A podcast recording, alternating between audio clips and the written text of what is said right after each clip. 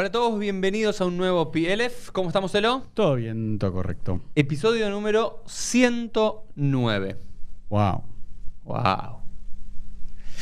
109 episodios de PLF y el primero, bien, si bien una y otra vez hicimos mención a esto en más de un episodio más, es el primero que vamos a hablar de qué Elo específicamente. Eh, Ashkenazim y Sefaradí. O sea, judíos, ¿cómo sería? Europeos y judíos. ¿Cómo se traduce en castellano? No tengo idea. Vamos a ver. Entonces, Ah. el tema del podcast del día, así como de título de diario, Sí. al estilo Elo, es diferencias Sí. entre Ashkenazim y Sefaradim. Correcto. Más allá de los chistes que uno podría hacer, que seguramente alguno que otro haya en el medio. Y este, quiero decirlo públicamente, es otro de los temas que lo eligió Elo. para que no me digan despótico, para que no me digan autoritario y demás. Pero Elo me igual lo dice, sos. ¿Qué tal si hablamos de.? Y yo le dije, pero por supuesto, Elo, soy una persona abierta cuando alguien tiene una idea interesante. Mm. Vamos a hablar un poco de Ashkenazim y Sefaradim, que da mucho para el chiste, da mucho para las anécdotas, pero también hay muchos malos entendidos qué es lo que es. Vamos a empezar con lo que, eh, vamos a decir, el- ¿viste esos términos que siempre hablamos entre el- el- la idea del pueblo, lo Sí. que el pueblo conoce o sabe, o el conocimiento popular, y después vamos a tratar de ver si eso se condice o no. Muchas veces se condice, otras veces no, con lo Mm. que, entre comillas, la academia o la parte más histórica y demás habla del origen de estos dos grandes subgrupos dentro del mundo judío. Elo, ¿qué vendrían a ser Ashkenazim y Sefaradim? ¿Cómo lo explicás así al rey alejado, sobre una pierna?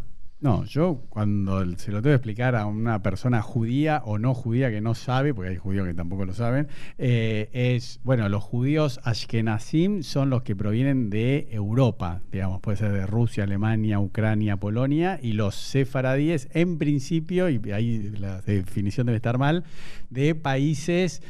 eh, en principio tendría que ser de España, ¿no? Porque Sefarad en, en hebreo significa España, pero bueno, de países árabes, ¿no? O sea, como si fuese, no sé, Siria, Turquía, Marruecos, pero bueno, ya ahí ya se, no, ya, Muy me, bien. ya me meto en el lodo, digamos. Muy bien. Creo que en términos generales está bien. Creo que es la definición popular y sencilla de Ashkenazim Sefaradim.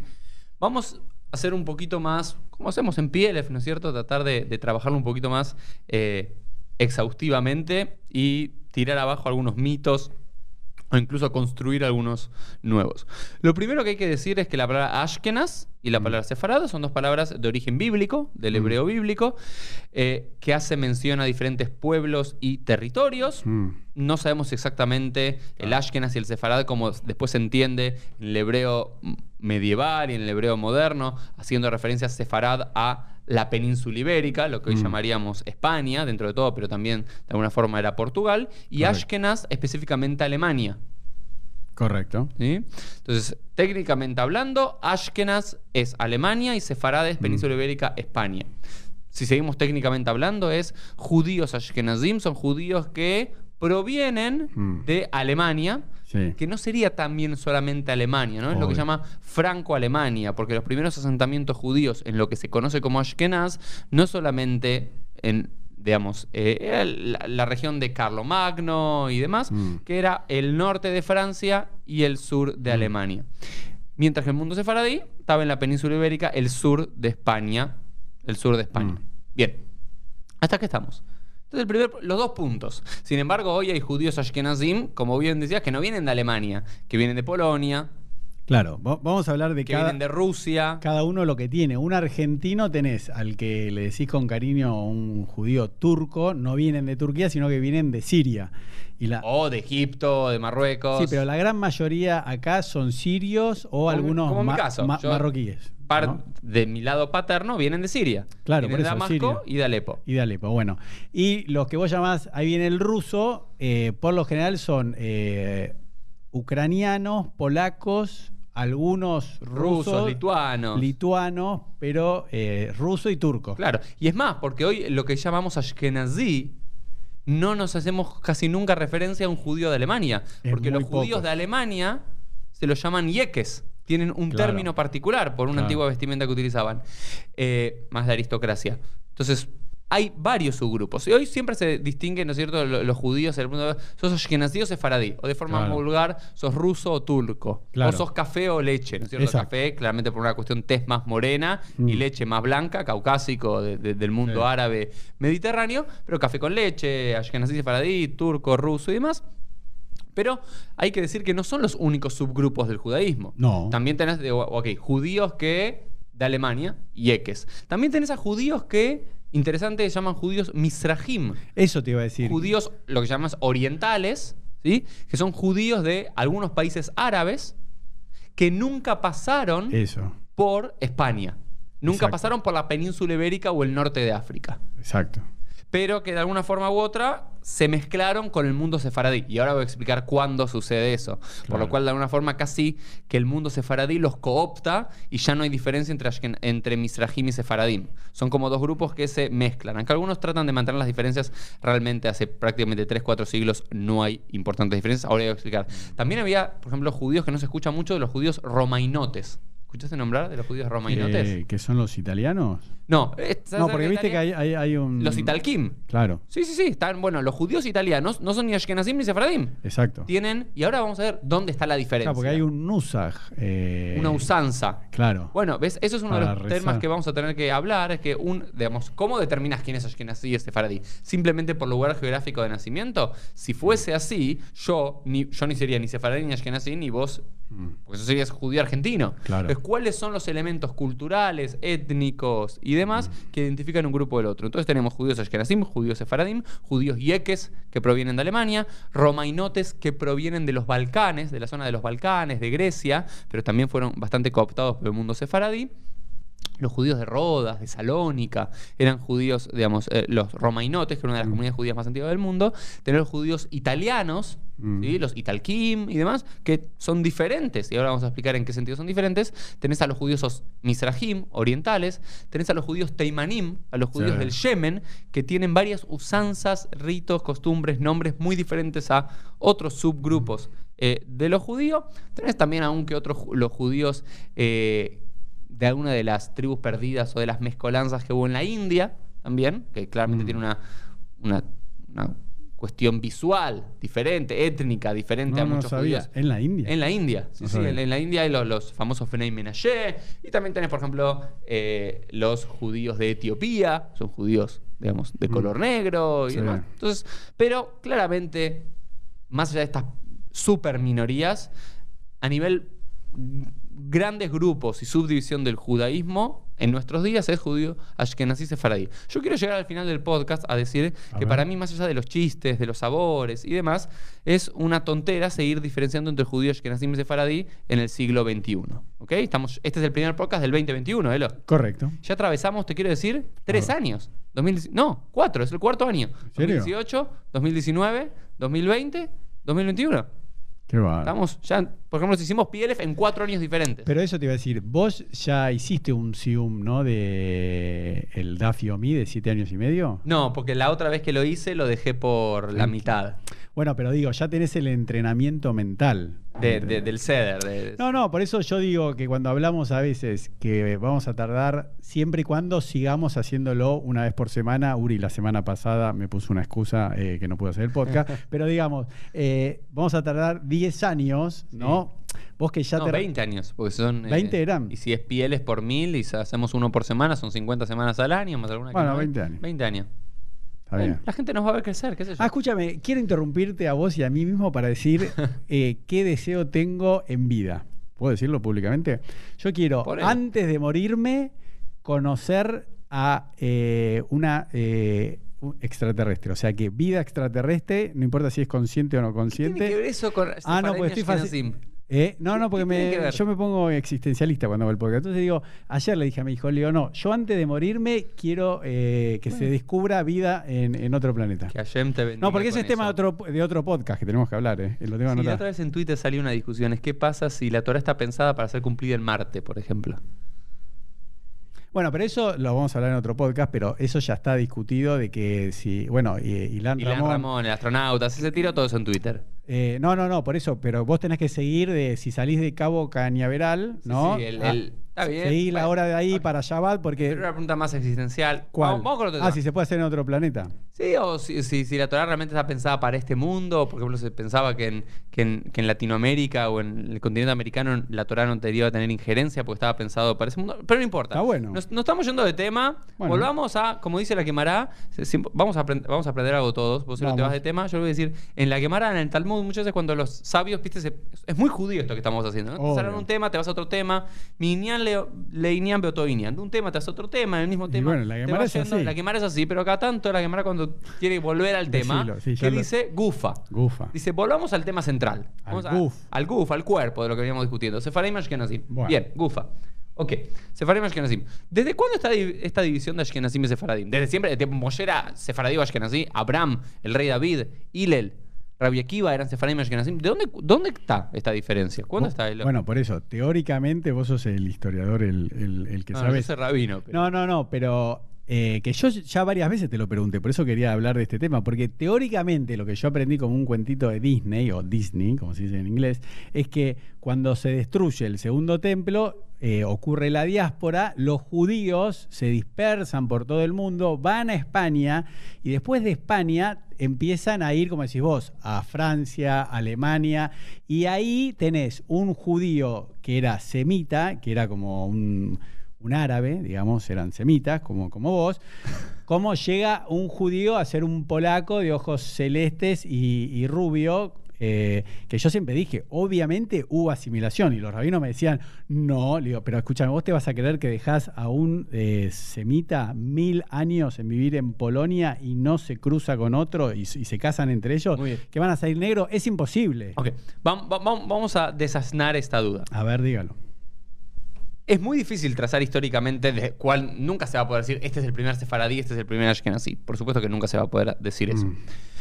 Pero más o menos tenemos que hablar que desde el siglo XI de la era común, el año 1000, Mm. ¿sí? Más o menos, ver, sí podemos hablar de dos comunidades claras, una comunidad sefaradí y una comunidad ashkenazí.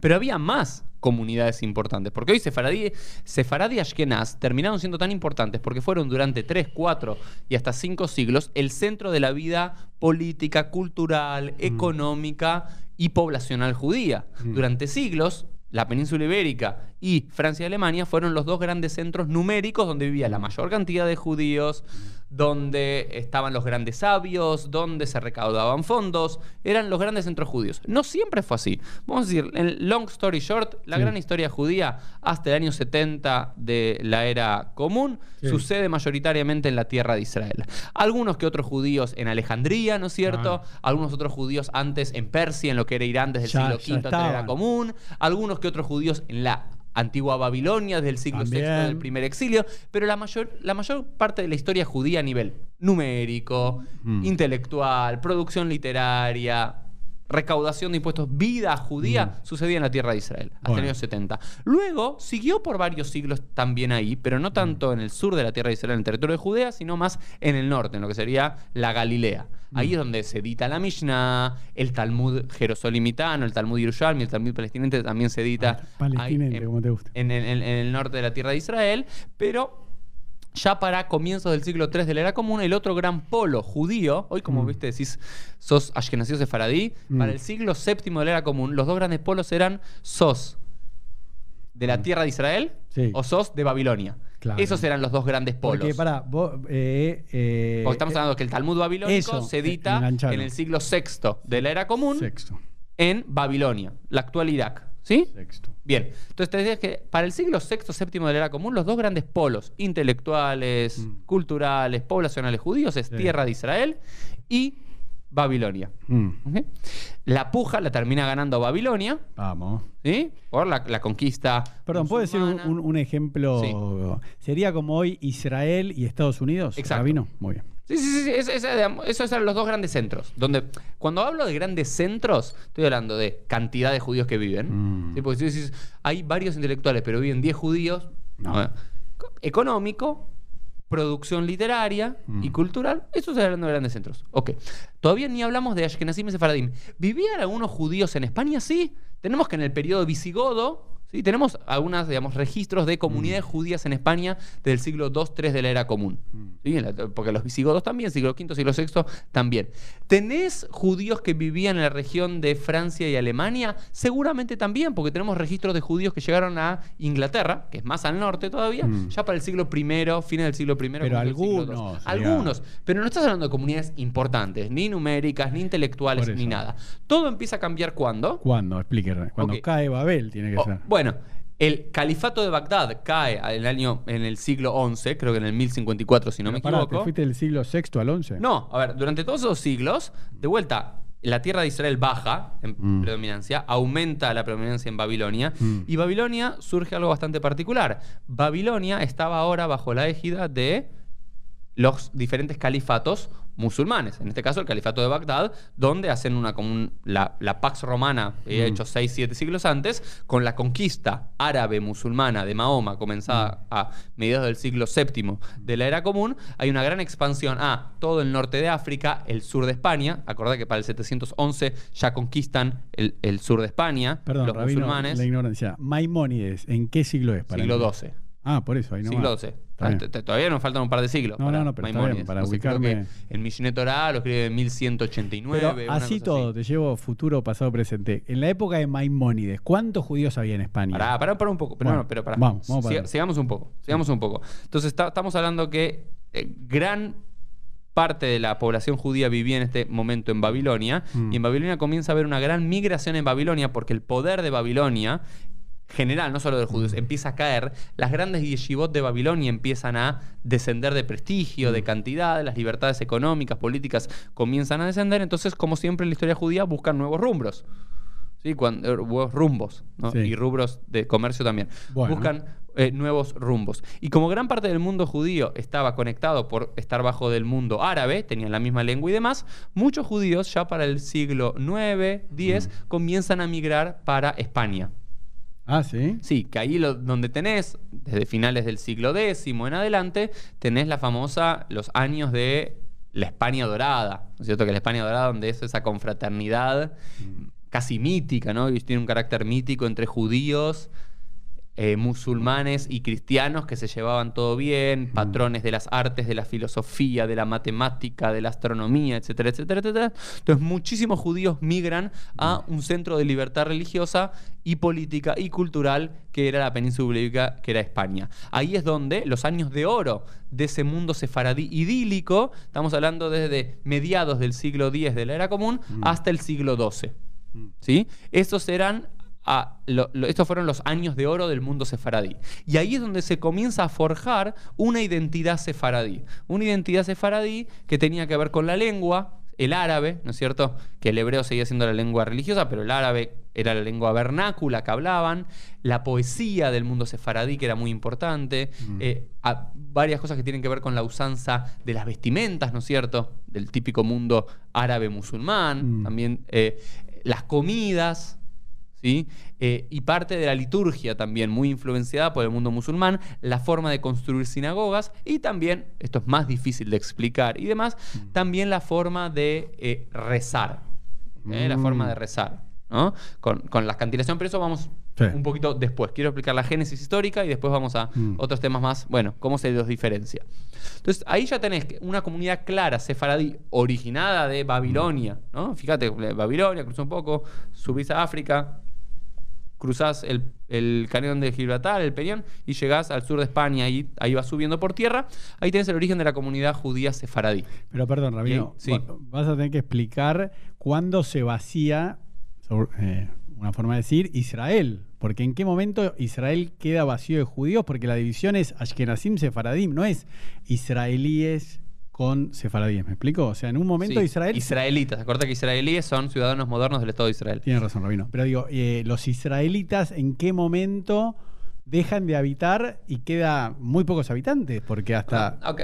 A ver, ¿Entendés, no? Porque es- sí. si no, la lógica tendría que ser que estaba, si- siempre estuvo la comunidad eh, judía, israelita, Bueno, es un y la diaspórica babilónica que se mudó a España, Eso es un proceso que se da en los últimos siglos del milenio pasado y los primeros siglos de la era común, ¿ok? Específicamente, de- cuando los griegos ya empiezan, primero, ya tenía judíos que vivían en Babilonia, judíos que vivían en Persia, siglo VI antes de la era común, judíos en Babilonia, siglo V antes de la era común, judíos en Persia, siglo IV antes de la era común y tercero, siglos eh, judíos viviendo en Grecia, judíos viviendo en Egipto, territorio de los griegos. Y ya desde el siglo I antes de la era común, y especialmente en el siglo I de la era común, ya muchos judíos que se fueron como trabajo, ¿sí? Eh, Sí. enviados como trabajo por los romanos para diferentes Sí. puestos, rutas comerciales, la ruta de la seda, la ruta de las especias, otras dife- diferentes eh, encomiendas que Mm. tenían los judíos.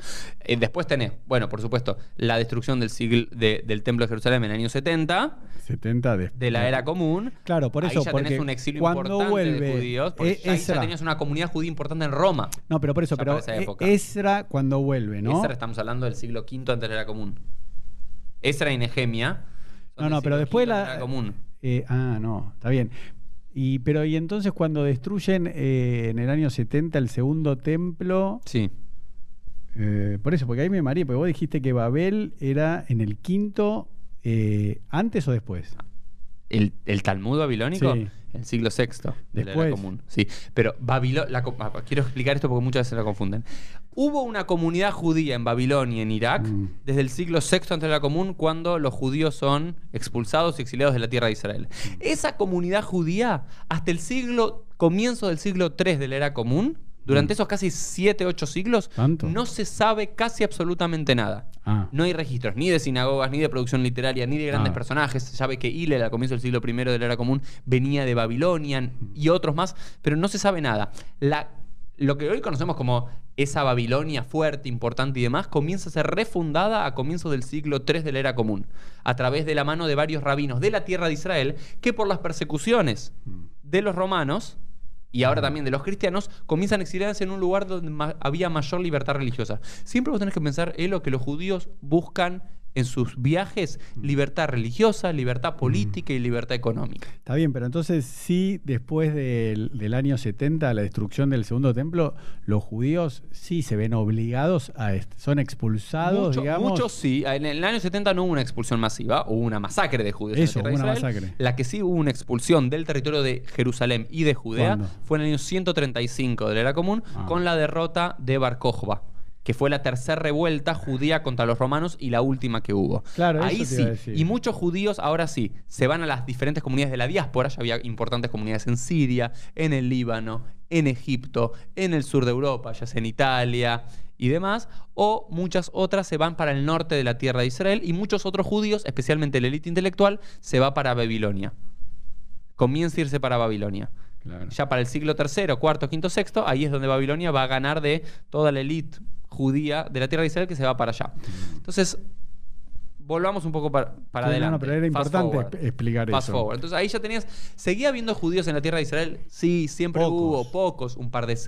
Llegó a haber momentos donde en Jerusalén había apenas una decena de judíos. Quiero Eso. decir, estos números, ¿eh? Se, se dice que en un momento alguien va a visitar, no me acuerdo si fue el Ramban o alguien que va a visitar, y encuentra dos judíos viviendo en Jerusalén. Eh, Benjamín de Tuleda, que es uno de los grandes eh, peregrinadores judíos del siglo XI, justo en particular, que cuando va, dice que encontró 20 judíos. No, no, no, eran comunidades a veces cientos, cientos, mil, pero muy poco, muy marginal. Y porque también, claramente después, cuando, el ascenso del cristianismo en Roma, Eso. y al quedar la tierra de Israel dentro del territorio eh, Romano. romano, cristiano, los judíos eran muy perseguidos y muy maltratados, por lo cual quedaban migajas de judíos ahí. El Claro. fuerte de los judíos comenzaba a estar en Babilonia. Babilonia empieza a decaer políticamente, muchos judíos se redespliegan en otros países árabes, ahí es donde empieza a haber comunidades en Siria, en Egipto, en el Líbano, en Jordania, en otros lugares im- importantes ahí, en Marruecos, en Trípoli, en, en- en, digamos, eh, en, varias, en, en Tunisia, en Túnez, digamos, empieza a haber en esas comunidades judías, importantes comunidades judías ya para fines del siglo Mm. IX, décimo de la era común. Y a- pero ahí, ahí se empieza a perfilar desde el siglo X hasta el siglo XII ese, esa, esa sefarad clásica, soñada, ¿ok? Claro, pero- de libertad religiosa, libertad Mm. política, libertad po- cultural, muchísima producción literaria judía. Las grandes luminarias judías, ¿sí? de poetas, de astrónomos, de médicos, de filósofos, de rabinos, de lingüistas, surgen de esa sefarad de ese momento. Mm. Y en paralelo. Que, perdón, ¿cuántos judíos había? No tenemos la más mínima idea. sabemos. Si yo te doy un número, te miento. El que más sabe del tema es Sergio de la De la Pérgola, Pérgola, que es sí. como el gran demógrafo judío. ¿Pero qué había? ¿10.000, 100.000? No se sabe. No, los números dan, para que te des una idea, que se calcula que para el siglo XIV en Mm. España, uno de, cada tres españoles era judío. Uh, ¿Y cuántos españoles había? No, no. Difícil- es que es muy. to- todos son. Cuando yo veo libros y la numerología que dan hasta el siglo XVIII, No hacer cualquier cuestión demográfica, muy difícil. A ver. Muy, a ver, no, no quiero mentir. Hay números que dicen, no sé, porque la expulsión de los judíos en España para 1492, que vamos a hablar en un minuto porque es clave para la historia sefaradí, que entre 200.000 y 400.000 judíos fueron expulsados. A mí me parece un poquito mucho. Es mucho. ¿ok? Se calcula que para comienzo del siglo XVIII había 2 millones de judíos en el mundo. Pero no importa, es Sí. complicado, la verdad es que no sé, pero importante, pero no solamente importante cantidad de judíos que vivían ahí, sino la impronta cultural que dejaron y por sobre todo una comunidad se, se denota de importancia no solamente por su cantidad numérica, por la cantidad de intelectuales y demás, sino por su influencia para con otros. Porque la comunidad de la tierra de Israel, la comunidad de Babilonia durante siglos, también dominaron políticamente Claro. e- y de- tenían zonas de influencia. Por ejemplo, Italia quedaba bajo la zona de influencia de la tierra de Israel. Y varios países árabes, actuales árabes musulmanes, quedaban bajo la influencia de la comunidad judía de Babilonia. Entonces se jugaban una puja, y era una puja política realmente. Entonces ya tenemos perfilado el mundo sefaradí clásico, Claro. siglo X, siglo XI, siglo XII, sur de España. Porque ¿sabes lo que, de lo que no se entiende, Uri? ¿Cómo puede ser, corregime, que hoy en día el 70 o el 65% de la población mundial judía sea ashkenazí? Tendría que ser al revés. Ahora voy a explicar. Sí, sí. ¿Me explico, no? Es, muy, es muy difícil de entender. No se entiende. Es muy difícil de entender y hay muchas teorías. Hay, teorías bastante antisemitas. Uh. Y hay otras teorías que pueden ser ciertas, pero que Ah, pueden sí, dar teorías lugar. antisemitas Sí, ahora voy- Ashkenazim y Sefaradim. Justamente por eso. Ahora voy a explicar por qué. Ah. Ahora tenés que, si bien en lo que sería el centro y este, de, más el centro de Europa, Francia y Mm. Alemania, Sí. el canal del Rin, hubo comunidades judías ahí en el siglo VI, en el siglo VII, en el siglo VIII, sí. Nada. Sí. Mínima. No hay un rabino que se conozca y demás. El primer gran rabino que se conoce del mundo ashkenazí Mm. es Rabbeinu Gershom Meora Gola. ¿Ok? El que, fin, estamos hablando de mediados del siglo X de la era común, Yes. que es... eh, ¿Dónde estaba? ¿Qué? ¿En qué lugar estaba? De... En Alemania. Alemania. Sí, sí, sí. En las tres comunidades típicas de Alemania, Worms, Spanier y eh, me falta una. Había tres, tres comunidades. eh, se llama Keilot Shum Sí. eh, y Mainz. ¿ok? Mainz. Mainz. Esas tres comunidades eh, típicas alemanas. Estaba Rabino Meoracolá, que es el, el, que famo- el famoso que hace el edicto prohibiendo en el mundo ashkenazí la poligamia. Sí. ¿ok? En mediados del siglo X. Y después, por ejemplo, Rashi, que va a ser la gran luminaria del mundo ashkenazí ya para el siglo XI, va a decir que todos los sabios de Ashkenaz son alumnos de Rabino Gershom Meoragola. Es como el primer gran rabino del mundo ashkenazí. La comunidad judía ashkenazí es mucho más difícil de trazar exactamente étnica y como periplo cómo llega allí. ¿Por qué? Específicamente por esta razón que vos nombraste antes. Es imposible que un judío, vamos a llamarlo judío de tez o de etnia mediterráneo árabe, Mm. judío más parecido a mí de lo que sos vos, Sí. Elo, ¿sí? más que un judío caucásico, por supuesto que no puede haber una transformación genética ni en un par de cientos de años ni en un par de miles de años. Necesitas de- decenas de miles de años para que se pueda producir eso, de que alguien con tez más oscura empieza a tomar rasgos más de un caucásico blanco Correcto. europeo de la zona del Cáucaso, de ahí viene el término caucásico. Bien. ¿Cómo sucede esto? Al parecer sí había judíos que se originaron originalmente en la tierra de Israel, o bien en Babilonia, que eran judíos, digamos, vamos a llamar raigales, tradicionales, étnicamente descendientes del territorio de Judea, Mm. vamos a decirlo así, que la otra vez hablábamos que es el judaísmo, bueno, tenía un componente genético importante. Era una familia en un momento y alguien Sí. que vive en un territorio tenía una forma de expresión en su piel, en sus rasgos genéticos y fisiológicos, también reconocible, ¿no? Como puede ser un chino, como puede ser un africano, como puede ser un caucásico. Tenía algunos rasgos eh, particulares. Bien. Hay judíos que se van ahí en el siglo VI, en el siglo VII, en el siglo VIII, pero pequeñísimas comunidades en lo que llamaríamos Ashkenaz, Francia y Alemania, Sin embargo, al parecer, para el siglo X, en paralelo a ese fenómeno de muchos judíos de Babilonia que van y empiezan a encontrar su nueva cuna en España y se empiezan a independizar política y de, como zona de influencia de España y empiezan a tener sus rasgos culturales propios, que después vamos a ver en la segunda parte de la charla de hoy, en el mundo ashkenazí, en esa parte de lo que sucede, al parecer, ¿sí? es una intensa ola de lo que hoy llamaríamos matrimonios mixtos. Es decir, judíos, que se presupone, y todas las teorías son que son judíos, que eran los hombres los que eran judíos, se casan con, después hay toda una discusión, si convertidas o no convertidas, vamos a decir que se convirtieron y demás, con algunas caucásicas, algunas mujeres típicamente de la zona de Alemania, Francia. Y eso, y empiezan a tener una reproducción grande, importante, para el siglo X, para el siglo XI, para el siglo XII, y comienzan a moverse por diferentes ciudades, primero de Alemania y luego de Francia. Dampierre, ¿ok? Y otras ciudades de Francia. Y ahí comienza a generarse otra subcultura judía, ahora ya bastante separada de la otra gran comunidad judía que era la comunidad sefaradí, un poco preexistente históricamente pero por un par de años, no muchísimos años, y empieza a perfilarse otra comunidad que ahora tenían rasgos étnicos diferentes, porque eran los judíos más blancos contra judíos más de tez mediterránea, ya con un lenguaje diferente, ya se dicen que los... Eh, el preámbulo, los orígenes de lo que después va a ser el Yiddish, que va a explotar en el siglo XV, siglo XVI, siglo XVII, va a ser desde el siglo XII, ya hay resabios de, del Yiddish, claramente ya no hablaban ni árabe, ni arameo, estos judíos de aquí, y comienzan a tener rasgos culturales parecidos a la época, porque fíjate que el mundo sefaradí quedó bajo la influencia mayoritariamente del mundo musulmán y el mundo ashkenazí, Francia, Alemania, bajo la égida de quiénes? Del mundo cristiano. Por lo cual ya empezaron a, marcarse varios, ya para el siglo X, XI, XII, ya varios rasgos diferentes entre las dos grandes comunidades. Y aparte, la comunidad ashkenazí no era tan numerosa a diferencia de la comunidad sefaradí en esos años. Lo que sí era, empezó a entender una enorme cantidad de sabios. ¿Sí? Por ejemplo, vamos a decir Rashi, ya dijimos Rabino Gershom Meoragolá, Rashi y toda la escuela de pensamiento de Rashi, que son los llamados Tosafot, mm. que fueron sus nietos y sus estudiantes, realmente cambian el paradigma del estudio del Talmud que en esos siglos también se, erigió como el principal legado cultural educativo judío y de estudio.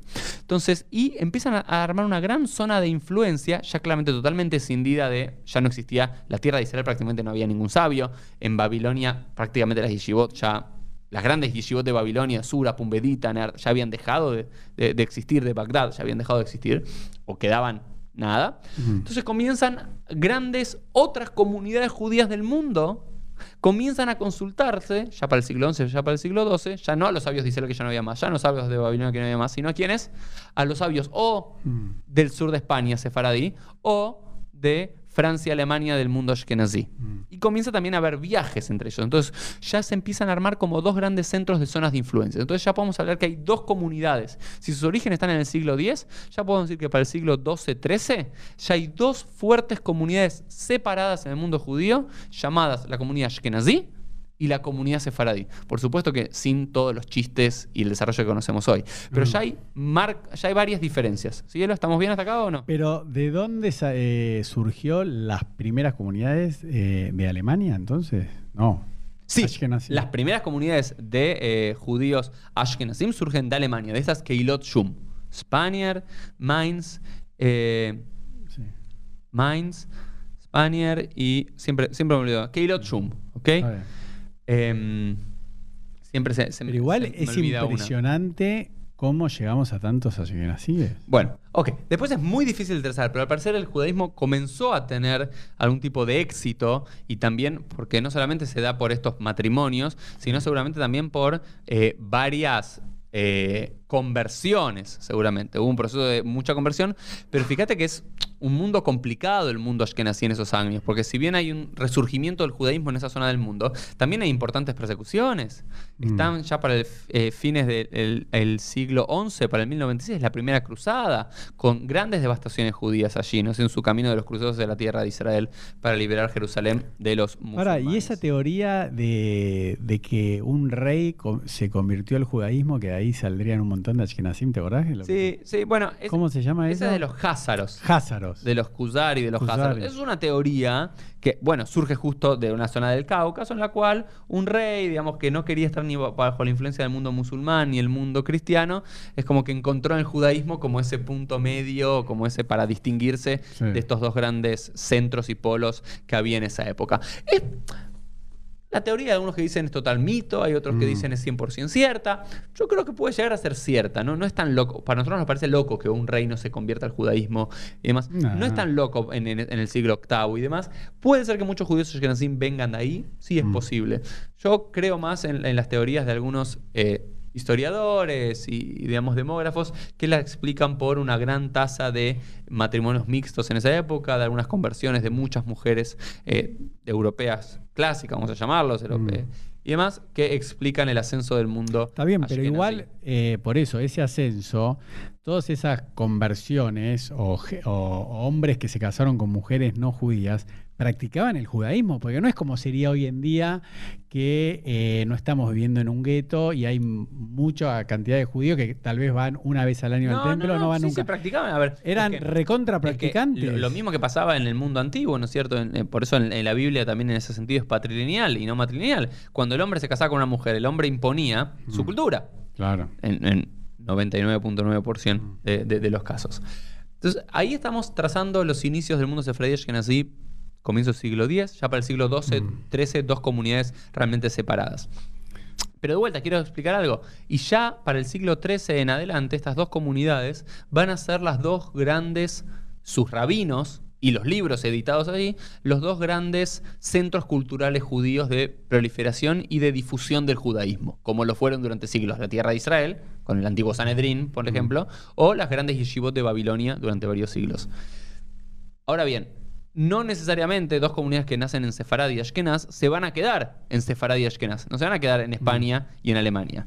Siempre la comunidad, vamos a hablar ahora de la comunidad Ashkenazí y después de la comunidad Sefaradí, la comunidad Ashkenazí hasta el siglo XVIII sufre por las diferentes persecuciones y expulsiones que iban, que iban viviendo una migración constante hacia el este de Europa. Es decir, nacen en Alemania, sur- suben un poquito para Francia, hasta llegar en el s- fuertemente en el siglo XVII y XVIII a lo que sería Rusia. ¿Ok? La Rusia blanca.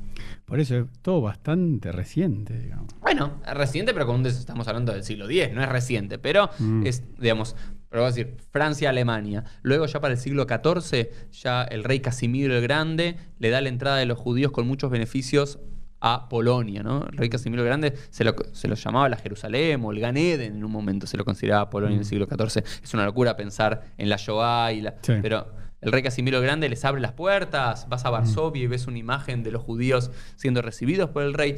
Siempre los judíos era, te expulsan de un lugar Sí. o te sacan tus pertenencias, te vas a otro lugar. Donde se iban moviendo hacia el este. Ya para el oeste no había muchas posibilidades para moverse porque era la Europa cristiana inquisitorial. Estamos hablando Claro. ya desde el siglo XIV. Entonces siempre la única es el este. Entonces Polonia, Lituania, etcétera, etcétera, y hasta llegar a eh, Rusia.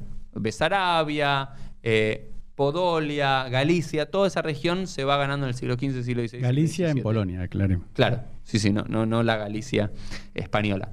Entonces, eso es el desarrollo del mundo ashkenazí. Pero ya venían fuertemente influenciados, no tanto por los grandes rabinos sefaradim en ese momento, digamos. No, no es que son influenciados por el Rif, son nombres que no sé si a alguno le van a llamar la atención, Sí. o el Rambam y demás, sino por quién? Por Rashi, por los Tosafot, por el Rosh, por grandes rabinos que surgen ahí en Alemania o en Francia. Entonces ya se llevan esa, lo que llamamos esa Torah, Mm. esa enseñanza. ¿Ok? Bien. Se llevan también el Yiddish, tienen también la, et- la cuestión étnica, blanca caucásica, se llevan el Yiddish, se llevan también, en cada lugar van adoptando las comidas, como lo que yo digo, una en cada época. No existe la comida judía, Ah. existen las comidas que los judíos fueron adoptando, pero si hay comidas que si durante varios siglos los judíos fueron comiendo las mismas típicas comidas Mm. en Alemania y en Polonia y en Lituania y en Rusia, bueno, ya van teniendo un tinte judío para la comunidad ashkenazí. Se llevan también eh, la forma de rezar, ¿no es cierto? Porque también hay que recordar que los sidurim, los libros de oraciones como los conocemos nosotros, el primero es del siglo IX de la era común, editado en Babilonia. Pero la proliferación de Sidurim y la usanza particular, lo que vos antes llamabas Claro. la usanza particular, realmente es casi coetáneo al gran desarrollo del mundo sefaradí ashkenazí, Mm. por lo cual comienzan a tener diferencias. No vamos a creer que las, las diferencias son noche y día. Mm. Son prácticamente el Sidur es prácticamente igual, algún poema añadido por algún Mm. paitán, hubo muchos paitanim clásicos, poetas litúrgicos clásicos en el mundo ashkenazí, en Alemania, en el siglo XI, en el siglo XII, especialmente hay unos agregados ahí. El mundo sefaradí tiene sus agregados, pero gran parte de la tefilá es la misma, alguna palabra que cambian, Mm. pero prácticamente... No, pero a mí, a mí lo que me llama Sí. poderosamente la atención es que a pesar de esto, que igual no queda claro cómo fue todo, Eh, digamos, pero va, ahí es- pero que, que esto que surgió, que podría haberse convertido en una secta nueva de judaísmo y escindirse, como decir, bueno, la iglesia, Sí. la iglesia católica y la, y la iglesia protestante, siguieron eh, dentro ¿no? del- de, de la Torá y, y con, con el pueblo judío y con los sefaradín, me explico, ¿no? Porque Sí, sí, sí. no es que dijeron, bueno, eh, se empezaron a casar con no judías o como sea, y bueno, y estaban estos rabinos que dicen, bueno, a esto ya no le damos bola o cambiamos esto. O sea, siguieron, ¿no? Siguieron, es bueno, impresionante. es que esa es eso. una de las grandes, creo, digamos, como son milagros o cuestiones hermosas de, de la propia historia judía, que más allá de cualquier eh, peripecia histórica, más allá de cualquier división lingüística, histórica, cultural, siempre hubo un sentido de, más allá de todas las diferencias y grandes peleas que hubo, Claro, vamos a se ver, mataban. digamos, entre Ashkenazim y Sefaradim, había un sentido de pertenencia en común, de origen en común. Todos venimos de Abraham, de Isaac, de Jacob, todos recibimos la Torá, la podemos interpretar así, la podemos interpretar así, podemos comer gefilte fish en Pesach o podemos comer eh, kebbe en Shabbat, pero básicamente somos del mismo pueblo. Sí, hay, hay, un, hay una idea esa. A mí me parece sorprendente que no Sí, haya sí. pasado como el cristianismo y el protestanismo. O sea, que los judíos hayan seguido unidos los ashkenazim con los sefaradim me parece... Bueno, e- e- eso creo que la me, me voy a animar a decir varias razones para eso. Bueno, una, el, el sentido histórico de venimos de un origen en común. El- pero la segunda razón creo que es de carácter política. Me atrevo a decir, aunque es un tema que claramente no investigué y que no sé nada, si alguien sabe más que lo trate de explicar, es que no hubo un poder político judío central.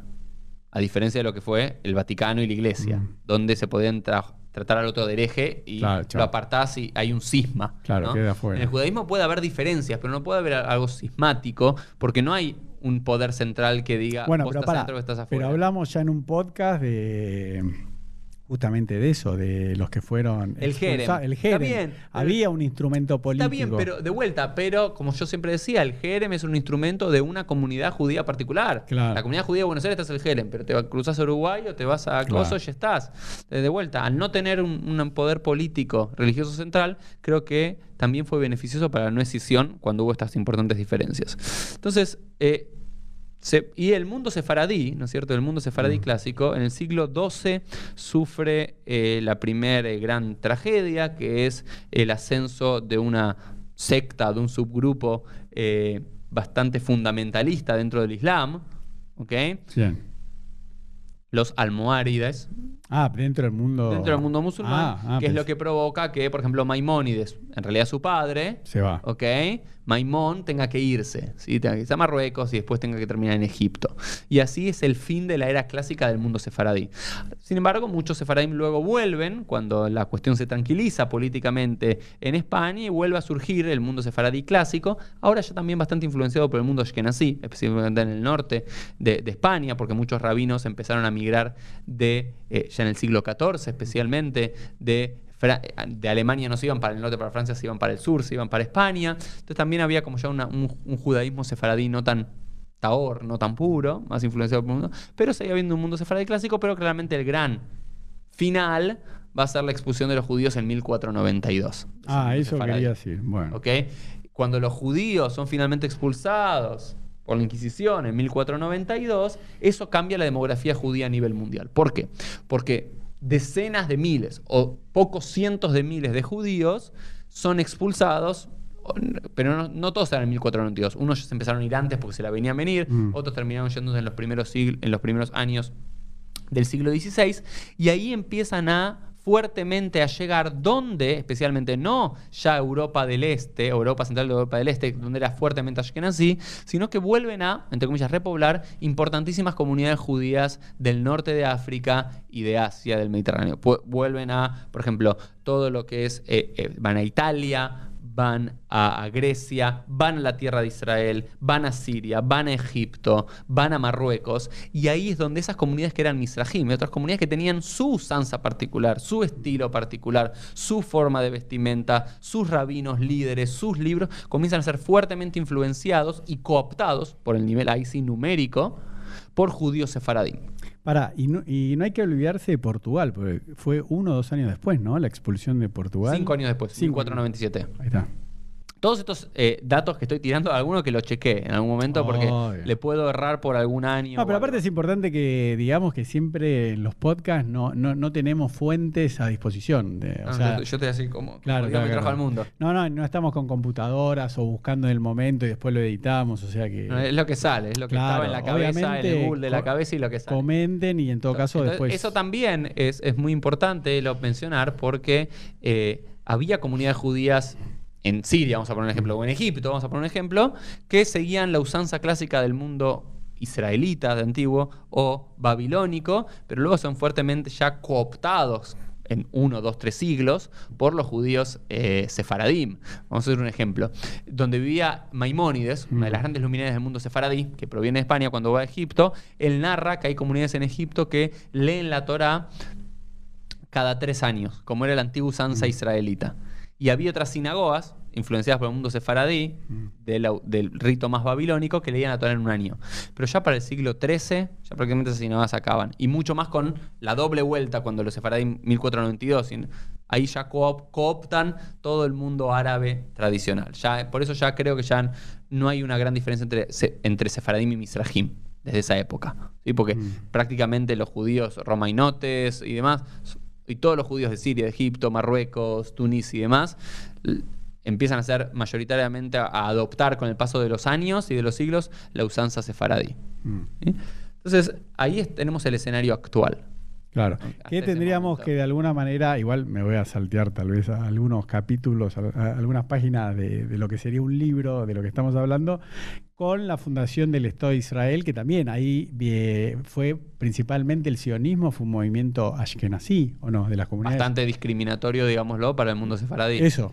Sí, sí, sí, por Sí, eso sí, lo, sí. lo traigo. Bueno, después, a ver, el- esto es el, re- el relato, digamos, vamos a decir, el No, para, mitológico. para llegar a nuestros días, tenemos que pasar por la fundación del Estado de Israel, después eh, cómo ahí... hay, vari- hay varias cosas para pasar, es lo que me parece que si bien vamos a, a decir, como decir, los Rayay para aquí, vamos a Sí, poner los sí. títulos de diario para que el que le quiera Eh. eh, leer un poco e investigar. Vamos a decir, entonces estamos hablando que para el siglo XVI ya hay dos importantes comunidades, ju- digamos, dos grandes subgrupos dentro del mundo Mm. judío. Ahí sí. Sefaradim y Ashkenazim, pero ya no están ni solamente en Alemania ni solamente en España. Mm. En España ya no quedan, Sí. y en Alemania ya quedan pocos, la mayoría ya está en Polonia, Lituania, ya para el siglo XVI, XVII, XVIII. ¿sí? Eh, y en el mundo sefaradí están en todo el mundo árabe, todo el mundo asiático, digamos, ¿ok? Todo lo que es Siria, eh, Egipto y demás. ¿Y cuáles son las grandes diferencias para esos años? Por supuesto que tenía la forma de vestir. La forma de vestir de un judío sefaradí era como se vestía el musulmán vecino. Obvio. La forma que tenía el judío ashkenazí de vestirse, como hoy se visten algunos hasidim, algunos hasidim, era como se vestía la nobleza en aquella época en el siglo XVIII. Sí, yo siempre digo, el capote ashkenazí era el, el traje de gala. Era como un- Claro. para que la gente entienda, era como ponerse un smoking, que hoy un- vos te pones un monito y un taxido, se Sí, dice en Estados sí. Unidos. Bueno, el, el- ¿cómo se llama? El capote era la prenda de gala goy. Perfecto, pero Que la adoptaron los judíos para ir al templo. los judíos tenían que tener la, la cabeza cubierta. Esa era la alhaja. Bien, era la alhaja. Ok, no nadie tenía una kippah como esta. No. también Es muy interesante el origen de por qué las kippot son así. Es una historia fascinante. Los judíos sefaradim, ¿cómo se cubrían la cabeza? Con una túnica. Obvio. Como con un turbante. ¿Y los Los, los Ashkenazim? Ashkenazim con una capota, con algún gorro de la época. Mm. ¿Ok? Lo mismo. Las comidas, sí, los judíos. Pará, ¿y la equipá? A ver, explícalo. No, no, eso es para, para otro podcast. ¿Otro podcast? Me voy, me voy a ir de tema, pero es un tema fascinante el origen Pero de la equipa. ti- tirate algo, a ver, un, el trailer, a ver, tirate No, el... Estas kipot, al parecer, son de eh, fines del siglo XIX, comienzos del siglo XX de Rusia, pero es una historia muy, Listo. muy rara. No, no, ya está el trailer. Eh. Pero antes no, no vamos a encontrar este estilo de, de kipot, al parecer. Al Sí. parecer. Eh, porque claramente esto no cubre absolutamente nada. ¿no? El turbante tiene una función, el capote tiene una función. ¿Esto qué función tiene? No, capote es... Eh, el- perdón, el, em, No, porque está el Streimel, Sí, sí. que es el... El gorro. El gorro de zorro, bueno. no, no estamos, no estamos yendo. El casquet era el que usaban. Los rusos ma- mayoritariamente usaban el casquet. Claro, ok. No usaban el borsalino. De vuelta, pero lo que quiero decir es que esta equipa no tiene ninguna función eh, de, de- de ropaje, más allá de una cuestión religiosa. Eh, me estoy perdiendo. Está bueno. Volvamos. No, por eso, Volvamos. estábamos Entonces, haciendo los la bullets. Diferencia, ok, la, la- la- la diferencia, habíamos dicho, eh, la forma de vestirse, igual que un musulmán, igual que un cristiano de la época, coetáneo. La forma de estructurar las sinagogas también comienzan a ser así. Muchas eh, sinagogas del mundo ashkenazí tienen una forma y una usanza hasta en los cánticos y en la organización muy parecida a las iglesias, mirando de frente. Sí. ¿no es cierto? El mundo sefaradí más parecido a las mezquitas, más mirando hacia el centro, teniendo la Torá, el Eijá en el centro, ¿sí? donde se lee la Torá, y el mundo ashkenazí más adelante. También la forma de cantar. Vos ves muchos cánticos, vamos a decir, Maotzur Yeshuati, típica canción de alemana de la iglesia alemana del siglo XVII. Y hay otras, digamos, mucho más, por ejemplo, vamos a decir, eh, el mundo sefaradí es muy clásico, las slijot, los pedidos de perdón 40 días antes Ah. de, de, de, de, de Rosh Hashanah. De Kippur, perdón. Em- empieza Anenu. T- Todo es, es gutural, eso Sí. es gutural, muy típica. Parece un muazzin, Claro. ¿sí? gritando desde una mezquita para el llamado a la, a la, a, la, a la tefilá. Que no está mal. Lo que pasa es que los No. rabinos nos quieren enseñar No que todo mal. proviene del judaísmo y todo lo No, inventamos fuimos, a- nosotros. fuimos adoptando. Claramente, vos ves, vos escuchás a un Hazán, un cantante de liturgo sefaradí, y vos podés cerrar los ojos y cambiás el hebreo por el árabe, estás escuchando un así. Escuchás algunas piezas litúrgicas del mundo ashkenazí clásico, Mm. se parecen gran parte a la iglesia. Mm. ¿Ok? Y los tonos y los tiempos. Bueno, la forma organizacional, alguna cuestión de la liturgia del Sidur en particular, las comidas, ya hablamos, por supuesto, tomadas, la kipe. Yo tengo mi vecino que es sirio cristiano. Obvio. Mi vecino al lado donde mi órgano que vive. Y come la, la come la misma lahmachin, la misma kipe que como yo. A mí es callarla del no. No hay ninguna otra diferencia. ¿Ok? Siempre los judíos fuimos adoptando las comidas, pero claramente, porque se quedaron durante mucho tiempo en esos lugares, ya fueron adoptando un, un toque judío. Y bueno, porque la, una reflexión sería, un judío sirio, ¿no? que pasaba mucho acá, ¿con quién tenía más onda, como decimos en Argentina? ¿Con quién tenía más vibra? ¿Con un sirio católico, que hay que vinieron acá de la Argentina también para la misma época, o con un judío ashkenazí? Yo creo que con un sirio. Bueno, es que de- de- depende mucho y demás, pero claramente porque tenían, bueno, también tenían el mismo idioma, ¿no es cierto? Todo el mundo y, sefaradí. y comían lo mismo. Claro, hablaban árabe. Esto es una diferencia. El mundo sefaradí arábigo, vamos a decir, hablaban árabe. El mundo sefaradí que surge luego de Turquía, porque el- muchos judíos sefaradí de 1492 se van Mm. a Constantinopla y otras ciudades de, de- de Turquía, ¿ok? Que ya había una pequeña comunidad judía ahí, pero ellos la fundan. Claramente ahí van a tener lo que llaman el ladino, que es, el lengua es una mezcla, es el español antiguo en caracteres hebreos. El mundo ashkenazí va a tener el, el, el yiddish por sobre todo, ¿no? Entonces van a tener una, canales de comunicación entre estos dos subgrupos en particulares. La cuestión étnica y también eh, una noción de que es la más complicada, pero quiero que me des dos minutos cero para Dale. explicar, que realmente en muchos libros de historia judía no se explica porque los historiadores no son expertos en este tema, que tiene que ver la diferencia alágica, ¿ok? la diferencia legal. Habíamos, los judíos ashkenazim y sefaradim ambos abrevan de la misma Torah, Mm. del mismo Tanaj, de la misma Mishnah, del mismo Talmud. Pero hasta el Talmud es el que abrevan los dos. Después empiezan cada uno a desarrollar libros de códigos alágicos y, y de- y diferentes eh, preguntas y respuestas de la literatura de, la, de Shelot Uchubot, de preguntas y respuestas, y una hermenéutica y una filosofía del estudio de la Torah Mm. y del estudio del Talmud y del desarrollo de la Alajá muy diferente.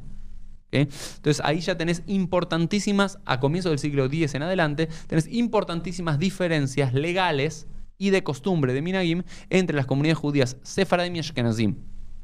Algunas por la región del mundo en la que estaban, o las influencias del mundo musulmano, del mundo cristiano, y algunas simplemente por su forma del estudio del Talmud. ¿Sí? Sí. Eh, vamos con la clásica. Los judíos ashkenazim no comen arroz en Pesach, los judíos sefaradim sí, aunque no Mm. todos los judíos sefaradim. Pero hay muchísimas, tiene que haber muchas leyes sobre Shabbat también que son diferentes. Hay leyes en relación a la liturgia que son diferentes. Y esto, ¿dónde se puede ver? Mm. En el máximo libro de ley judía, que ¿cuál es, Elo? Shulchan Aruch. El Shulchan La Aruch. mesa servida. La mesa servida, escrita por quién? Un judío sefaradí Yosef Karf. que se tiene que escapar junto a su familia Mm. de España de 1492. ¿Y dónde se asienta? En Tzfat, en el norte de la tierra de. Israel, junto a toda esa comunidad cabalista a comienzos del siglo XVI, y escribe el máximo libro hasta el día de- autoritario de ley judía, que es el Shulchan Aruch. Y ahí, pero ese Shulchan Aruch está en base a tres grandes bases legales del mundo sefaradí. El Rambam, Maimónides, el Rif. Itzhak Alfasi y el Rosh. Que si bien el Rosh viene del mundo ashkenazí, porque viene de Alemania, viene de Colonia, se termina migrando a España y también sigue siendo parte del mundo sefardí. Entonces, él dejó de lado, Yosef Caro, cuando editó su libro, muchas costumbres y leyes de quiénes? De los judíos ashkenazim. Claro. Entonces, el Shulchan Aruch, técnicamente hablando, está escrito solamente para la ley de los judíos sefaradim. Sin embargo, ¿por qué el Shulchan Aruch se vuelve tan popular y es tan importante para nosotros? Porque pasa algo que es maravilloso también para la historia judía. Cuando Yosef Caro estaba escribiendo el Shulchan Aruch, y antes no, no existía la web para saber, paralelamente había otro, el gran rabino de esa época, o la- una de las máximas autoridades legales del mundo ashkenazi, vivía en Polonia. Estamos hablando del siglo XVI, centro del mundo judío ashkenazi, no es Alemania, no es Francia, sino es Polonia. Se llama Moshe Iserles, llamado el Remá. ¿Ok? Y Moshe Israel estaba por escribir un libro, al parecer, de el desarrollo del máximo libro de la ley judía ashkenazí. sí.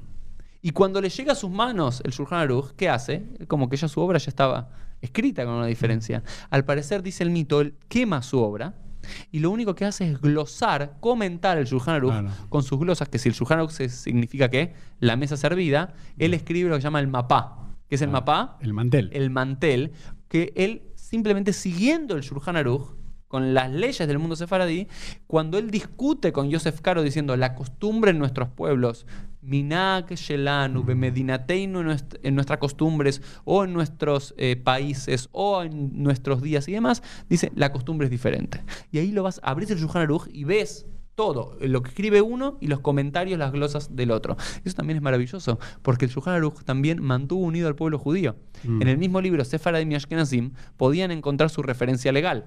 Claro. Todo el tiempo que Moshe Israel no discute, al parecer, no dice nada, Queda así. acepta lo que dijo Yosef Caro. Cuando pone otra cosa, ahí donde Ashkenazi tenés que ir por otro lado. Y bueno, esto ya estamos hablando ya a mediados del siglo XVI. Y después continúa todo el desarrollo que conocemos nosotros. Claramente, en el mundo sefaradí, durante siglos, de las dos comunidades, fue la más preponderante. Económica, política, cultural, producción literaria, libertad religiosa, económica. El mundo sefaradí durante siglos fue mucho más importante que el mundo ashkenazí. El mundo ashkenazí fue oprimido, perseguido, maltratado, con un par de grandes sabios, pero no como comunidades de sabios intelectuales. La comunidad judía sefaradí siempre se caracterizó también para estar, una de las grandes diferencias, Elo, es la apertura al mundo exterior no judío. El mundo sefaradí siempre estuvo más Ya. abierto al mundo no judío. ¿sí? Y también mucho más abierto a la ciencia y el arte secular. Mm. El mundo ashkenazí todo lo contrario. Mucho más cerrado en sí. Sí. También por, porque producto de la mi- propia persecución. Porque el mundo sefaradí generalmente vivió con mucha armonía con sus hermanos musulmanes. Claro. Por lo cual estaba mucho más predispuesto a escuchar Mm. la voz del otro e integrarse. El mundo ashkenazí, el ser más perseguido, se cerró. Mm. Y eso sigue durante varios siglos, pero ya para el siglo, vamos a decir, 17, hay un gran decaimiento del mundo sefaradí. Ya no hay tantos sabios. Y el mundo ashkenazí comienza a aflorar mucho más. Y todo el desarrollo, porque también el mundo, ¿no es cierto? El mundo no judío, Claro, el eje- europeo, Europa se convierte Europa ya se convierte en Mm, el centro. El centro del mundo. Y como se convierte en el centro del mundo, los judíos de ahí también se convierten en el centro del Exacto. mundo. Siempre pasa eso, hay que ver Sí. el exterior. ¿Por qué es tan predominante la comunidad judía norteamericana? Porque Estados Unidos es el centro del mundo. Claro. Eh, También la comunidad judía estadounidense es el centro del mundo. Y porque los judíos migran. Entonces ya hay un despliegue del mundo ashkenazí ya para el siglo XVII y un gran decaimiento del mundo sefaradí, cultural, económico, político, numérico. ¿sí? Todo, la gran, los grandes intelectuales judíos del siglo XVIII y XIX, de todo, de la escalada, del, iluminismo judío, del sionismo, son judíos ashkenazim prácticamente. Puede, alguien me dice, no, pero hay un judío. Puede haber excepciones, sí, hay excepciones, pero estamos hablando de Rubam. El movimiento eh, sionista es un movimiento netamente ashkenazí en su base. Los primeros pobladores son todos rusos, ¿sí? polacos, luego alemanes. La gran migración de judíos sefaradim surge como resultado de la creación del Estado de Israel cuando los países musulmanes expulsan Claro. a más de 700.000 judíos que vivían ahí. Ahí sí ya tenemos números concretos y, Mm. y tienen que ir a, a vivir a Israel. Eh, y bueno, entonces, ah, y de vuelta, el Estado de Israel bastante eh, discriminatorio contra esos judíos sefaradim. Los judíos sefaradim en el siglo XI-XII discriminaban a estos judíos ashkenazim por pobretones intelectuales, económicos, que no entienden nada. Ya el siglo XX se invierte. Son los judíos ashkenazim los que creen somos europeos. Bueno, pero yo lo, lo voy a los decir. judíos sefaradim digo, somos- son eso. Como digo yo, con amor, respeto y cariño para mi abuela que ya falleció, que es la mamá de mi papá, mi abuela paterna, que murió a los 99 años, escribana. Ella me decía que en su época. Eh, esto muy poca gente se anima a decirlo, pero como que los, claro, los padres decían, mira, antes de casarte con una sefaradí, prefiero te cases con un goy. Porque los veían, acá en Argentina hablo, Sí, ¿eh? sí, no, y no lo digo en chiste, porque los veían realmente como... a- a- porque los Ashkenazim, viste, por ejemplo, que creo que en muchas partes del mundo pasó lo mismo, pero por ejemplo, mi papá, ¿no? que tiene 80 años, y mi abuela me decía, mirá, vos cuando eras chiquito te decían, ¿qué vas a tocar? ¿El piano o el violín? O sea, en toda casa judía se estudiaba eh, música clásica. Había que leer. Entonces a los sefaradín, que eran comerciantes, que venían de países árabes, que tenían, leían otra cosa, que tenían otra cultura, los veían como inferiores. Sí, sí. Entonces, eso se ve claramente, eh, que, bueno, vos llegaste con la cronología en el- la fundación del Estado de Israel. Sí, de vuelta, más allá de, por supuesto, la unión del pueblo judío. Que no está bien, eh, lo quiero decir, no, no, no, está, no bien. está bien. A ver, Porque pero- hoy en día esa línea ya no existe. O sea, puede ser que, un, no sé, tus hijos o los míos ya no entienden los chistes entre turcos y rusos. Porque no, están- ya quedaron como chistes nada más. No, pero tampoco los entienden porque dicen, sí, sí. ¿y por qué los cargan? Porque eh, sus compañeros tal vez tienen apellidos ashkenazíes o sefaradíes, pero ya hay, hay mucha mezcla Ah, en el buen- claro, eso va- vamos a explicar. Claro. ¿no? A ver, también esto que me parece importante, lo que hay que desmitificar. No, pero perdón, algo más todavía. Sí.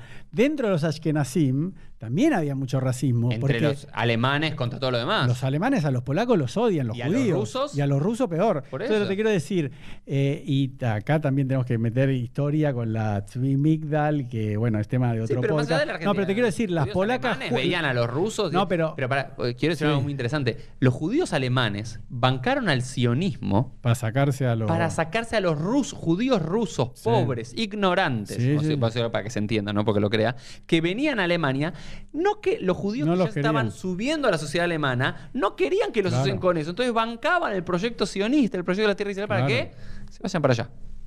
¿Sí? Sí, sí. Lo mismo que en Estados Unidos también pasaba, muchos judíos estadounidenses también bancaron eh, Israel para que los judíos rusos no vayan ahí, cuando también a mediados del siglo XX eh, muchos, eh, ya la Bueno. comunidad judía norteamericana había ascendido bastante. La gente no lo entiende, pero bueno, yo en mi podcast entrevisté a un venezolano y él me decía con vergüenza diciendo, sí, sí, en Argentina los que te llevan eh, pedidos ya Rappi, ¿no? que son todos los delivery tipo Uber, son venezolanos.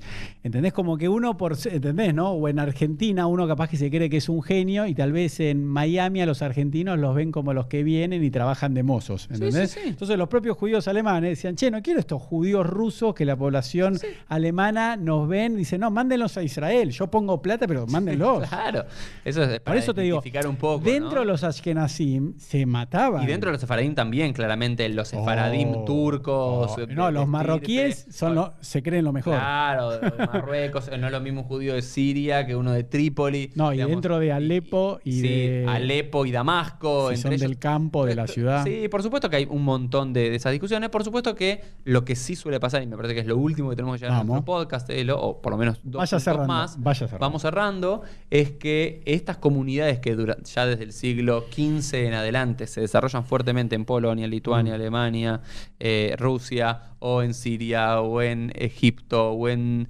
eh, Turquía, o en Marruecos, ya comienzan a emigrar, ¿no es cierto? Emigran a los Estados Unidos, Claro. emigran a, a la Argentina, emigran a otro lugar latinoamericano, emigran a la tierra de Israel y allí se llevan su subcultura judía, fundando por sobre todo una sinagoga de usanzas sefaradí. No solamente sefaradí. Acá la vamos a poner en- en Argentina. En Argentina llegaron, a comienzos del siglo XX, muchos judíos del mundo sefaradí y fundaron comunidades marrocanas, Ah, comunidades sirias, claro. y dentro de comunidades sirias, comunidades sirias damasquinas Se y mata. comunidades sirias alepinas. Antes no se casaban. no, entre- no se casaban entre ellos. Entre ellos. Eh, digamos, comunidades de judíos de Rodas.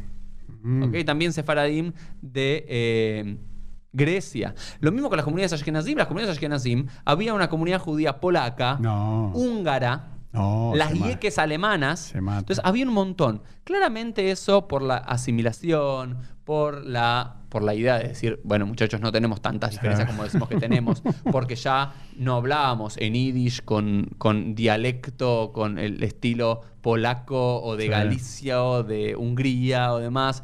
eh, y por la diversificación de la vida judía y por muchas instituciones judías supra de esas sinagogas particulares, ya para los años 70, 80 de- del siglo XX, ya más allá de que las comunidades ya quedaron con nombres sefaradí y ashkenazí, pero hoy en día hay muchos ashkenazim Mm. ¿sí? que van a asignar a sefaradim, hay muchos sefaradim que van a asignar a ashkenazim. Vos contás Ah. siempre que los Sadmer, típicos húngaros, Ah, eso es impresionante. eh, eh, ashkenazim en Argentina, son todos sefaradim. de flores.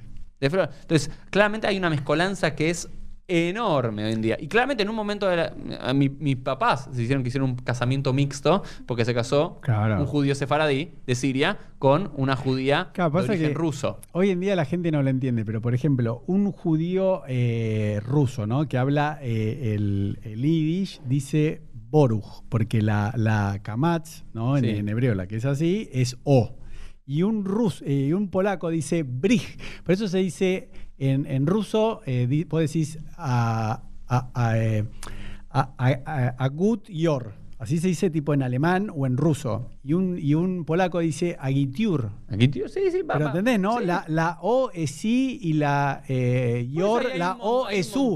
Pero imagínate que un ruso va a un templo polaco y le cambian la O por la I, la. U por la O y no le gusta. Y lo mismo cuando un sefaradí, Sí. por ejemplo, un sefaradí dice, no, los templos son hoy en día, ¿no? Porque esas, como bien dijiste vos, entre rusos, húngaros, polacos, yeques, el, ya la gente no, no lo percibe eso, pero... No lo percibe porque ya no sos el que emigró, ya eso es tu No, no, pero abuelo, por tu eso, pero, bisabuelo. Hoy en pero día- un, un ruso va, un, perdón, al revés, a mí siempre me pasa que va un sefaradí a un templo ashkenazí y dice, che, acá parece que están llorando, es triste, no cantan, no se entiende, porque el, el ruso dice, Odul Hashem Kriyashimo", y todo en voz baja hasta el último renglón. Y los turcos dicen, che, ¿por dónde va? Ya me perdí. ¿Dónde está leyendo? No entiendo nada. ¿entendés? Y la verdad que es verdad que los sefaradim es más linda, la, la melodía. Yo soy ashkenazí, más allá que me gusta ir a Betel, ¿no? Por ejemplo, la melodía que aprendí cuando iba chiquito a Betel. Pero si vos vas a un templo sefaradí y a un ashkenazí, y es más divertido el sefaradí, mucho más, canta. Bien, ok, sí. Cada uno va. No, no, pero a un polaco, a un alemán de antes le gustaba así. Por supuesto.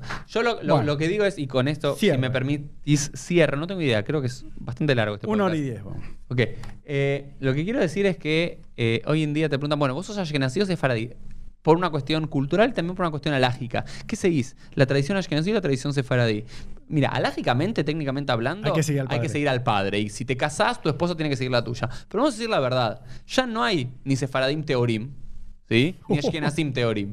Ni eh, ashkenazim puros, ni sefaradim puros. Hoy somos todos una mezclo- mezcolanza. Y si no somos nosotros, van a ser nuestros hijos. Y yo que creo hoy, a ver, la idea de Ashkenazí y Sefaradí es un accidente histórico de la Ah. historia del pueblo judío.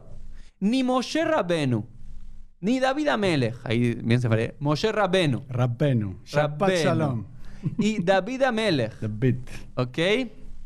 Hillel, Shammai, Rabbi Akiva, o como dicen los sefaradim bien, Ribi Akiva.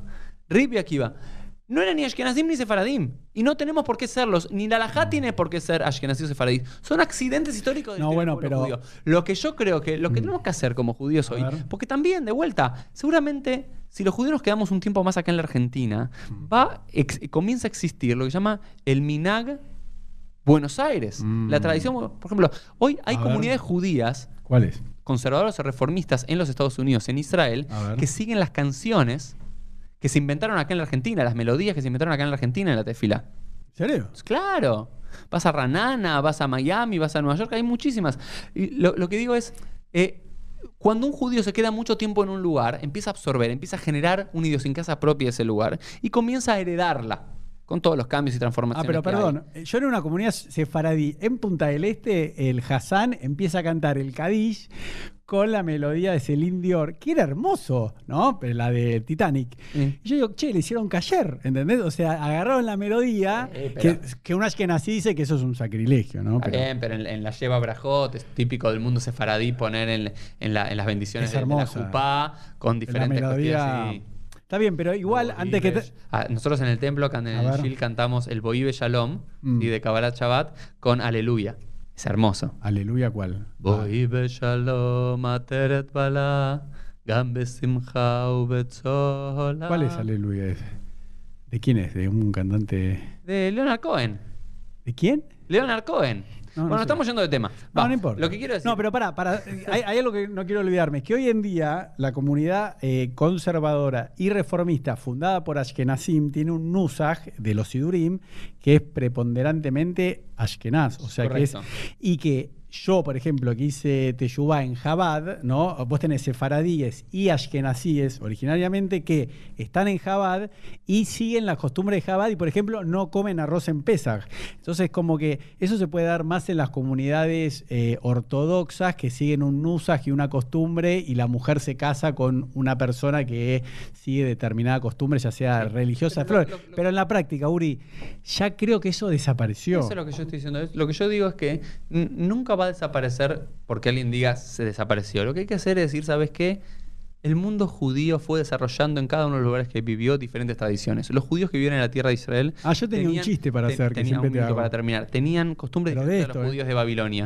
Los judíos de Babilonia diferentes a los judíos de la tierra de Israel. Los judíos ashkenazim diferentes a los judíos sefaradim. ¿Sabes qué? Hay que tomar lo mejor de cada una de las costumbres. Lo, lo más interesante de cada una de las alajot. Lo que más te sirve a vos como judío para vivir Mm. tu vida judía plena y abrevar del mundo ashkenazí, del mundo sefaradí, las comidas, los sabores, los cánticos. Hay cuestiones que son, por ejemplo, yo sumé para los Mm. últimos Yamim Noraim que hacemos claramente predominantemente con el uso Ashkenazí en mi sinagoga, varios piutim, del varios poemas litúrgicos para Slichot del mundo sefaradí. Que no, son o también, hermosos. por ejemplo, el, el Rab Saka eh, incluyó, eh, ¿cómo se llama? Eh, lo que hacemos los Ashkenazim, bueno, que lo hacen. Caparot, No, no, no, no, ¿cómo se llama? Iskor. Iskor. Porque mucha gente, Claro. Por más que era sefaradí, pero ya no estaba tan conectada. Sí, que no hacían dice- del mundo sefaradí. Claro, eh, o no. Eso Sí, es una no costumbre linda, digamos, que no, no, no, no, no transgrede nada, no está en contra Bueno, de nada. pero de vuelta, un- el gran rabino sefaradí de Argentina tomó esa decisión. Entonces digo, me parece que hay cosas Igual hay que chequearlo, eh, se- seguro que alguien me va a Ah. decir que no fue así, pero yo una vez lo escuché de él eh, diciendo que le vinieron a pedir y él dijo, bueno, si quieren hacer Iscor, bueno, no sé si lo hicieron en el templo que Oficial está. No, pero para, para, antes de terminar, porque si no se me va a ir, que yo siempre le digo a mi hijo, que le digo, el ejemplo de los Ashkenazim es Uri, le digo, que es negro, se casó con una rubia de ojos celeste y tiene un hijo rubio de ojos celeste, porque Pero mi mujer también es sefaradí. ¿quién? Ley. Ah, mitad. Mitad. No, pero digo, ella es rubia, mitad, mitad. de ojos celestes, Sí. piel blanca. O sea, toma sol, se pone colorada. Y, y entonces yo, ahora cuando Musselton, ¿no? Que, que estás esperando un hijo, yo le dije. La gente no lo sabía. ¿Eh? La gente no lo sabía. Ah, ¿no se puede contar? Bueno, Bueno, lo, ya lo- está, lo ok. editamos. Estamos No, esperando el no, porque tercero. si ya lo dijiste, No, me bien, parece que se puede contar. bien. Eh, pasaron los tres meses, no sé. Entonces yo le dije a Yeu, le digo, ojalá que este tercero, si es mujer, salga con tu hermana, que salga así morochita como vos, y que este salga, salga sefaradí, le digo. Así que. Bueno, hemos terminado este podcast número 109 de PLF, Ashkenazim Sefaradim. Esperamos comentarios, sugerencias, críticas o ideas. Uh. Nos vemos en el próximo episodio. Chao.